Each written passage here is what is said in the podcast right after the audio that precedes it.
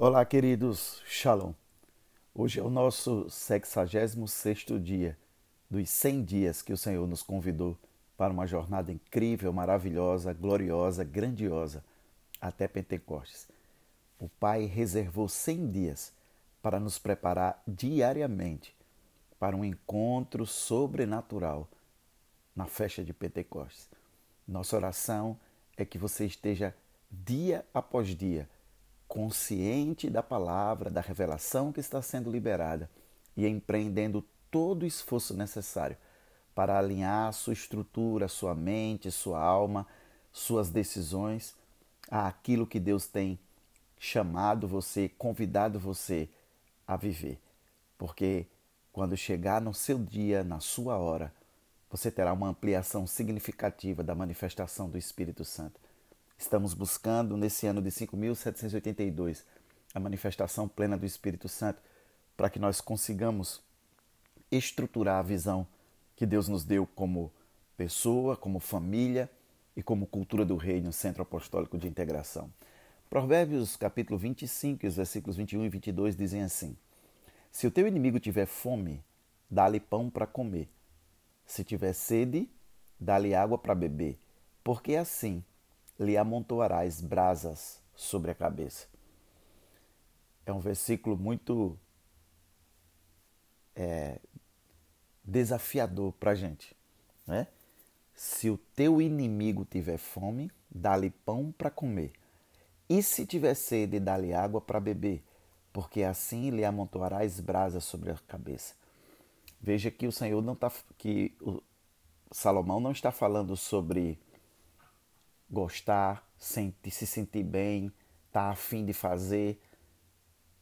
A palavra está trazendo decisões que devemos tomar frente às circunstâncias específicas. Não fala de sentimentos, não fala de motivação, não fala de, de bem-estar, fala de uma posição e de atitudes. Existe, existe um jogador muito famoso nos Estados Unidos chamado Jack Robinson. Ele era jogador de beisebol. E ele tem uma frase muito célebre que está em vários livros de liderança, de motivação, que diz assim: Uma vida não tem sentido se não causar impacto em outras vidas. Lá pelo meio de 1940, ele se tornou o primeiro atleta negro a jogar na maior liga de beisebol nos Estados Unidos. Então ele teve que enfrentar um preconceito violento racial, porque quando ele estava jogando, a zombaria racial, até a ameaça de morte acontecia com ele, mas ele decidiu imitar Jesus na sua vida. 1 Pedro 2,23 diz: Quando ele foi injuriado, falando de Jesus, ele não fez revide em troca. Quando ele sofreu, ele não ameaçou, mas continuou confiando-se àquele que julga justamente. Então, o Robson não revidou de forma alguma as terríveis ofensas que recebeu.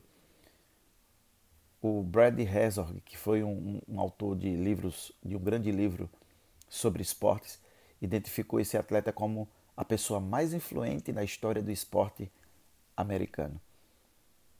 Robson venceu o que parecia ser um obstáculo insuperável, não apenas por jogar uma bola de beisebol de forma excepcional, fazer jogadas incríveis, mas ainda mais por não retaliar quando tratado com injustiça e racismo, no momento em que os Estados Unidos viviam uma grande efervescência social e a guerra entre brancos e negros estava a todo vapor.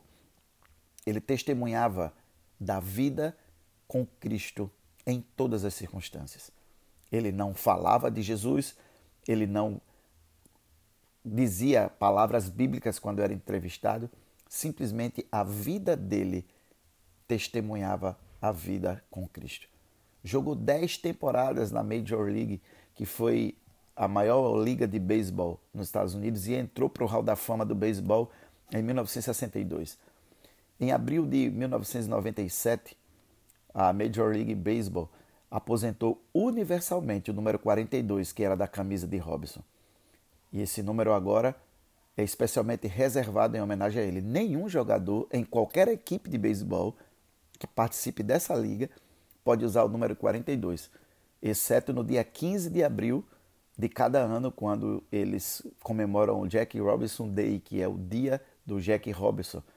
E aí todos os jogadores vestem 42. Olha só que, que influência incrível, que impacto incrível esse cidadão teve na sociedade mundial. Sabe por quê? Porque ele decidiu demonstrar Cristo na sua vida. O Senhor vem nos tratando sobre o perdão. O Senhor vem nos tratando sobre a ofensa. O Senhor vem cuidando de nós sobre essa posição de abrirmos mão de nos sentirmos ofendidos. E eu tenho certeza que você está avançando, que você está vencendo isso. Deixando as ofensas para trás, porque aonde há ofensa, não há revelação. Aonde há ofensa, não há intimidade com Deus. Aonde há ofensa, não há direção do Espírito Santo. A ofensa é uma bandeira que afasta o nosso Pai da nossa convivência, porque aonde há ofensa, não há presença. Que você possa ter essa graça na sua vida hoje, para que você avance nisso. Seus inimigos não são carnais, mas são espirituais. Usam pessoas? Sim. Pessoas tentam nos afetar? Sim. Pessoas querem nos ferir e nos ferem? Sim. Humanamente é impossível realizarmos o que o Senhor nos pede na sua palavra no livro de Provérbios. Se o teu inimigo tiver fome, dá-lhe pão para comer. Se tiver sede, dá-lhe água para beber, porque assim lhe amontoarás brasas sobre a cabeça. Isso aqui não se faz humanamente. Mas eu quero dizer que nós fomos recriados em Cristo. Quando tomamos a decisão por Ele e tivemos os nossos pecados perdoados, nós fomos recriados nele para o impossível, fazer as obras que ele fez e ainda maiores. Querido e amado Pai, eu oro por cada ouvinte nessa oportunidade. Pai, que a graça que eles necessitam para cumprir a tua palavra seja agora liberada sobre a vida deles. Também libero cura sobre as suas memórias, sobre as suas mágoas, sobre os seus ressentimentos, para que essa área da vida deles seja completamente curada e a palavra de Deus passe a ser lei nessa geografia interna. E quando a palavra passa a ser lei, o Espírito Santo está governando naquele lugar. Oro por cada pessoa, oro por cada ofendido, cada ofensor. E quero declarar sobre a vida deles a vitória do Senhor, sobre a minha vida, sobre a minha família, sobre todos aqueles que nos ofendem, que sejam livres no Senhor. E que a nossa memória esteja livre para avançar para o futuro, que a nossa alma esteja livre para a presença gloriosa do Senhor, sem ofensa, sem amargura e sem rancor no nosso coração, para que o Senhor possa realizar em nós a obra que tanto deseja e vermos a tua vontade sendo feita assim na terra como no céu através da nossa vida e o reino expandido dentro da nossa área de influência, porque estamos devidamente posicionados no Senhor. Obrigado por tudo, Pai. Nós te amamos. Em nome de Jesus. Amém, queridos. Beijo no coração. Deus abençoe.